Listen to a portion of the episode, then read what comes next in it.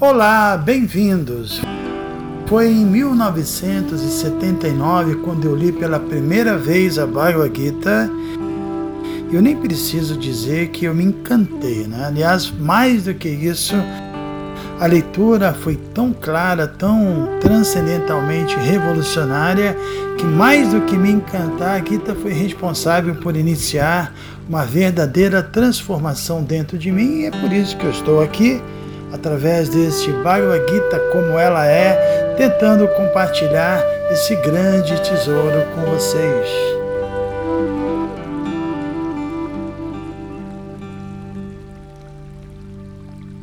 Já foi mencionado por nós que a Bhagavad Gita é originalmente parte do Mahabharata.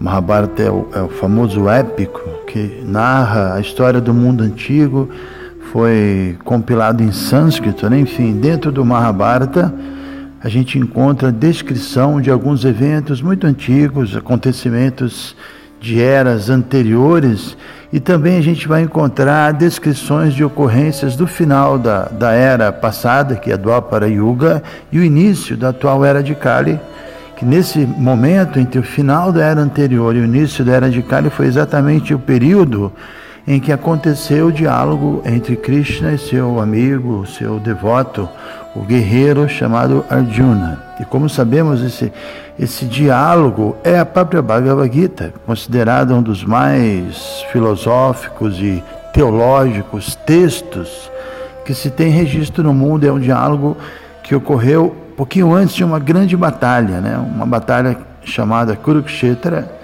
E é curioso né, que o cenário para ser falado a Bhagavad Gita foi uma batalha muito sangrenta, que de um lado estavam 100 filhos de Dhritarashtra e toda todo o seu exército, né, que eram conhecidos como os Kuros, e do outro lado os filhos de Pando, que eram conhecidos como os Pandavas. E é importante lembrar que Dhritarashtra e Pando, que foi a origem desses dois grupos, eles eram irmãos e nasceram da mesma dinastia chamada dinastia Kuru. Eles é, descenderam do rei Bharata. Esse rei Bharata é um, um, governante antigo e muito famoso, então o épico Mahabharata ganhou esse nome devido a esse famoso governante chamado Bharata, que dele foi surgiu a dinastia Kuru e que então esses dois irmãos, né, Dhritarashtra e Pandu, fazem parte. E o, Mahabharata conta que Dhritarashtra era entre esses dois irmãos o mais velho, mas ele tinha nascido cego, né? Então o trono que deveria ser dele acabou sendo transferido para seu irmão mais novo, que é o Pandu. E como a gente pode imaginar, né, isso já foi um bom motivo para criar um mal-estar entre os irmãos e, e esse mal-estar só aumentou porque Pando morreu precocemente, né? E, e, quando Pando morreu, ele tinha cinco filhos, e o Distira, Bhima, Arjuna, Nakuli Sahadeva. E aí o que aconteceu? Esses cinco filhos de Pando é, ficaram sob os cuidados de Dhritarashtra, do cego Dhritarashtra, que se tornou rei interino, porque Pando morreu, né? E esses cinco filhos de Pando, Yudhishthira, Bhima, Arjuna, Nakuli Sahadeva, cresceram sob os cuidados do tio, o cego Dhritarashtra, e cresceram junto com com os seus primos, né, os filhos de Dhritarashtra, na, mesma casa real, e também foram treinados juntos nas mesmas artes militares, tiveram o mesmo mestre chamado é, Dronacharya, e também iam recebendo os conselhos né, sábios de, de Bhismadeva, que era o avô de ambos os grupos, uma personalidade muito importante do Mahabharata, um, um devoto puro de Krishna. O problema nisso tudo é que os filhos de Ditarasta, eles realmente nutriam um ódio, uma inveja muito forte dos Pandavas, é, e entre os filhos de Dhritarashtra, o mais velho, Duryodhana, era o mais malévolo, ele queria acabar com a vida dos Pandavas, dos cinco Pandavas, de qualquer maneira, e foi influenciado pelo seu filho Duryodhana, que Dhritarashtra também é, entrou nessa mesma, assim, nesse mesmo espírito e, e fez de tudo para que seus sobrinhos não herdassem o reino e, e, na verdade ele queria que seu filho Duryodhana e os outros filhos né, fossem é, entronados. E o Mahabharata descreve que por muitas vezes esse filho mais velho de Dhritarashtra, chamado Duryodhana, tentou matar seus primos.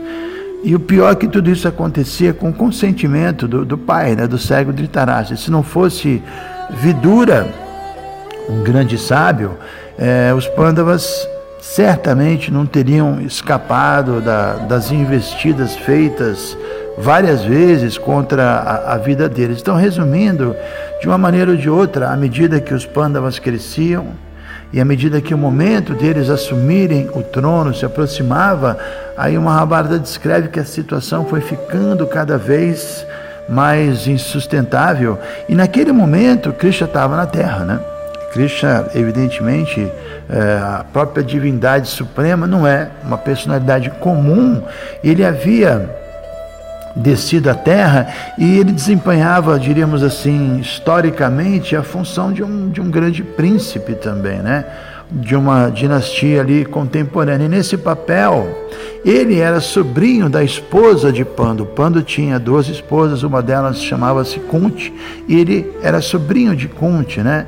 Então, que ela era a mãe dos Pandavas. Então, ele tinha uma relação é, de parente com, com os Pandavas e mais do que isso, né? a, a Cristo é conhecido como o eterno defensor do Dharma, da religião, e Cristo sempre favoreceu e sempre protegeu os Pandavas, porque os Pandavas realmente eram pessoas virtuosas, pessoas religiosas, pessoas seguidores estritos do Dharma. Então, finalmente, Duryodhana, com muita astúcia, tem a história que ele desafiou eh, os Pandavas, sobretudo o mais velho, o rei Yudhishthira, a participar de um jogo de dados. E, e teve uma competição que foi fatídica. Duryodhana e seus irmãos se apossaram nessa competição, fizeram, tramaram, fizeram uma jogada para ganhar. E eles se apossaram de Draupadi, que, que era a esposa dos Pandavas, e eh, tentaram despi-la diante de uma assembleia cheia de, de príncipes, de reis, né? Aí foi Krishna que interveio e, e salvou Draupadi, mas eh, o jogo que, que havia sido fraudulento, de alguma forma eh, tirou dos Pandavas o reino, forçou os Pandavas a viverem 13 anos no exílio. Aí depois de 13 anos de exílio, os Pandavas então voltaram, recorreram aos seus direitos e, e eles tinham né, direito de, de receber o, o, o, reino de volta de Duryodhana, mas Duryodhana recusou e não quis de jeito nenhum entregar o reino. E eles eram príncipes, né? eles eram kshatras, eles tinham que ter um, um local para administrar, mas poxa, a situação era tão complicada que tudo bem, então eles reduziram a exigência deles, pediram que ficasse apenas com cinco aldeias pequenas, um para cada um, mas mesmo assim Duryodhana eh, respondeu que não ia ceder nenhuma terra, nem um punhadinho de terra onde pudesse espetar um alfinete. Aí esses incidentes foram terríveis, né? Foram vários e vários incidentes, apesar dos Pandavas serem pessoas muito tolerantes, muito pacientes, chegou um ponto que a guerra se tornou inevitável. Não teve como evitar a grande batalha, e o mundo se dividiu em dois grupos, né? É, todos os guerreiros do mundo, alguns se aliaram aos filhos de Dhritarashtra e outros tomaram partido dos Pandavas, e o próprio Krishna aceitou ser o mensageiro dos filhos de Pando e foi, nesse momento, tentou, foi à corte, foi pleitear a paz com Dhritarashtra, mas a, a, todas as propostas de paz de Arjuna foram recusadas e aí não teve jeito, a guerra teve que acontecer. E, e, e os Pandavas eram pessoas de estatura moral e religiosa e eles eram devotos, eles reconheciam Krishna como a suprema personalidade de Deus. Mas os filhos de Dhritarashtra eram pessoas materialistas, cobiçosas e não, não tinham essa visão espiritual, né?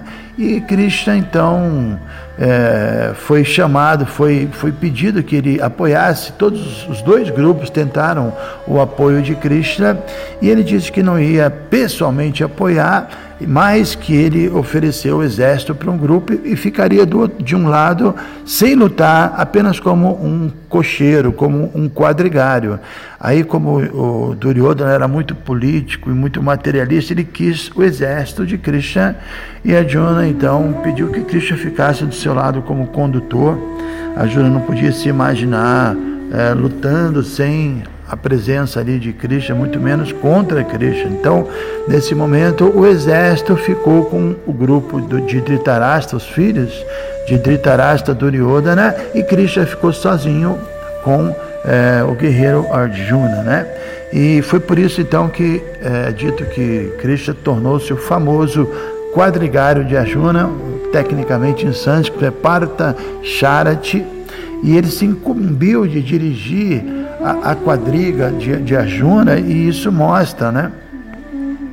que a vitória já estaria do lado de Arjuna, porque imagine, tendo Krishna ao lado, inclusive o último verso do Bhagavad Gita fala isso, onde quer que esteja Krishna, o místico supremo, vai haver vitória, vai haver ética, vai haver poder, isso é o que aconteceu, né? Então, o começo da Bhagavad Gita é uma pergunta que Dhritarashtra faz para o seu secretário chamado Sanjaya. Dhritarashtra Vatya Dharma Kshetre Kurukshetre Samavetaya Yutsavaha Mamaka Pandavas Chaiva Kim Akurvata Sanjaya. A tradução é Dhritarashtra dizendo: Ó oh Sanjaya, após meus filhos e os filhos de Pando se reunirem no lugar de peregrinação chamado Kurukshetra, desejando lutar, o que fizeram eles, né?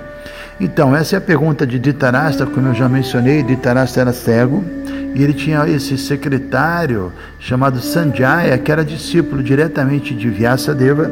E como Vyasadeva era uma personalidade muito poderosa, tinha um poder místico muito grande, ele sabia dos acontecimentos, sabia o que iria ocorrer, e ele deu as bênçãos para o seu discípulo chamado Sanjaya, que é o secretário de Dhritarashtra, para que ele tivesse o poder da vidência. Então Sanjaya e Dhritarashtra estão no palácio, e Dhritarashtra está perguntando para Sanjaya o que está acontecendo no campo de batalha, e Sanjaya, mesmo do palácio, ele podia ver internamente o que estava acontecendo, então ele descreve os acontecimentos lá no campo de batalha de Kurukshetra, né? E, e no significado, o Prabhupada já explica que, que o Bhagavad Gita é um texto assim que você vai encontrar informações espirituais que você não vai encontrar em nenhum outro texto e tudo que você encontra em outro texto sobre vida espiritual você também vai encontrar no Bhagavad Gita, mas que o Bhagavad Gita tem que ser lido com auxílio de um devoto de Cristo, né? Ele tem que, tem que ser é, explicado por uma pessoa que está realmente praticando a devoção. Então, além de a gente poder, é, a gente ter que ler, estudar a Bhagavad Gita com a ajuda de um devoto, isso tem que ser feito minuciosamente, a gente tem que ler profundamente e, ao mesmo tempo, não podemos ter interpretações motivadas pessoalmente. E, e, o guerreiro Arjuna, que ouviu diretamente de Cristo, é um exemplo. Ele não teve nenhuma motivação pessoal, ele foi uma pessoa muito pura, ele ouviu com o coração aberto e executou aquele, aquelas instruções na prática, tornando-se um, um yogi perfeito, entrou num transe místico, né? encontrou o samadhi, essa perfeição que não significou que ele se tornou uma carta fora do baralho, né? A ideia que a gente tem que desmistificar do samadhi é que quando a pessoa chega nesse nível, aí que começa a vida espiritual, começam as atividades transcendentais, não é que ele se fecha numa caverna e transcende flutua e você não pode mais contar com essa pessoa. Inclusive nós, devotos de Krishna, temos a plena convicção de que Prabhupada, quando saiu em 1965 da Índia e pegou um navio cargueiro e conseguiu uma carona no navio e veio para o Ocidente para cumprir com a missão do seu mestre espiritual, com certeza Prabhupada ele estava em transe místico, ele estava em pleno samadhi, estava completamente absorto e com poder espiritual, tanto é que ele chegou no Ocidente rapidamente ele conseguiu criar um movimento mundial. Então esse quando o devoto atinge né, esse transe, seguindo as instruções de Krishna, conseguindo aplicá-las, ele se torna empoderado e consegue fazer, executar tarefas muito grandes, como o Prabhupada fez. Então, o Bhagavad Gita que nós estudamos é o Bhagavad Gita como ele é.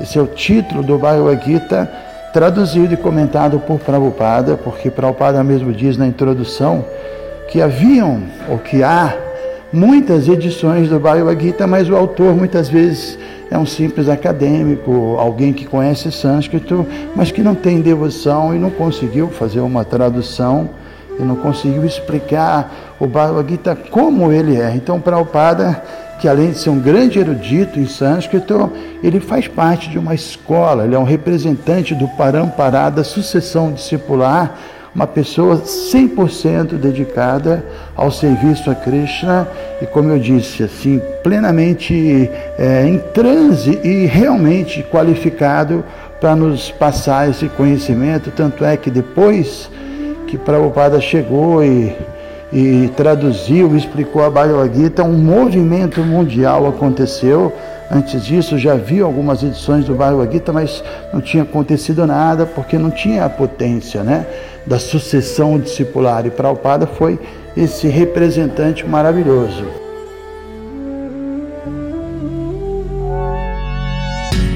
Se você se interessa por este conteúdo, não deixe de fazer o curso Bhagavad Gita para iniciantes com Chandramukha Swami.